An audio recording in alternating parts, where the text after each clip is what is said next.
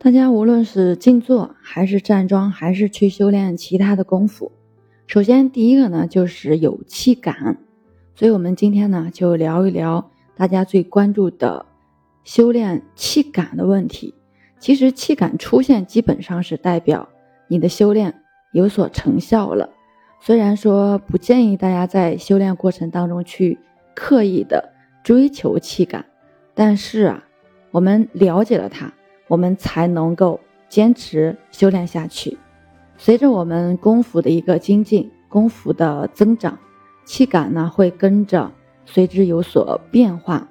气感就本质来说呢，就是气在体内活动，对感官的一个刺激。它对我们修炼的进展呢有非常重要的参考价值。那我们今天就讲一下。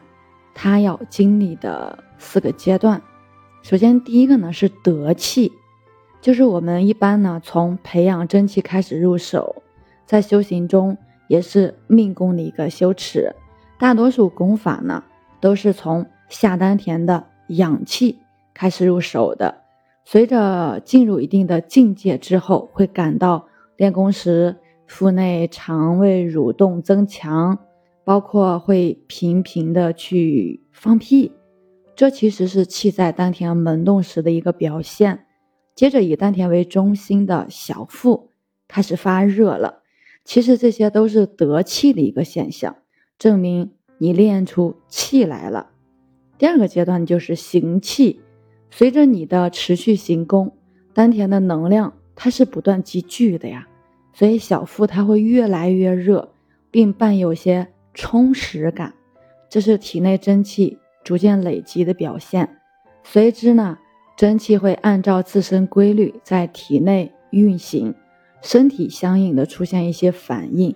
最常见的，大家都知道，就是一个跳动感。这种跳动感呢，会随机出现在身体的任何地方。那到了第三个阶段，就是疏通。没有大病、身体健康的人来说呢。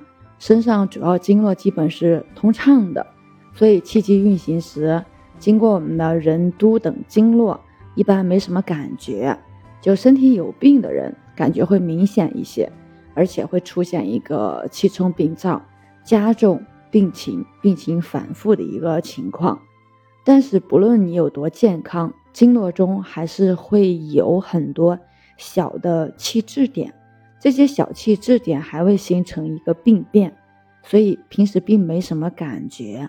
但练功之后啊，随着我们能量的增加，内气它运行力度也随之加大，再加上练功时人对身体的感知也会越来越灵敏，所以对身体的感受远比平时要敏感一些。气机运行在疏通这些小气滞点时，会产生热、胀。麻、疼、痒、冷、重压，包括蚂蚁行走感等各种现象，这些呢都称之为气感。最后一个阶段就是冲击。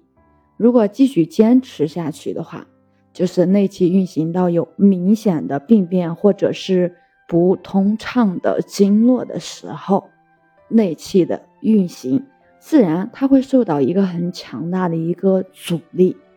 这是因为所有病变和创伤部位啊，经络它处于一个瘀滞或者是一个堵塞的状态，那我们的内气在穿过这些地方的阻碍时，会形成两个相反的力，冲击力和阻滞力。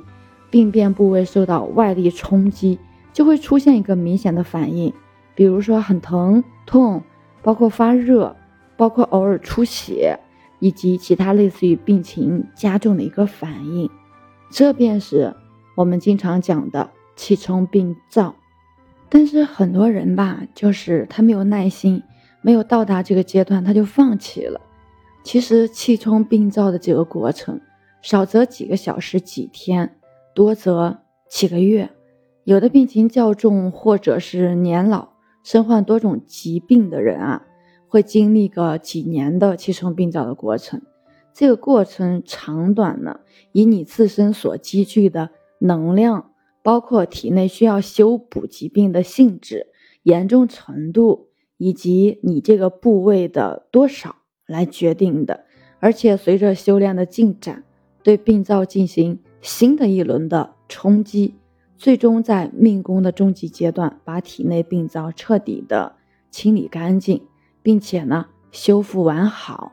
事实上啊，如果达到炼精化气阶段，此时体内内气在能量上它是发生一个质变的，通过我们最大经络就是任督二脉，还有其他的七经八脉时呢。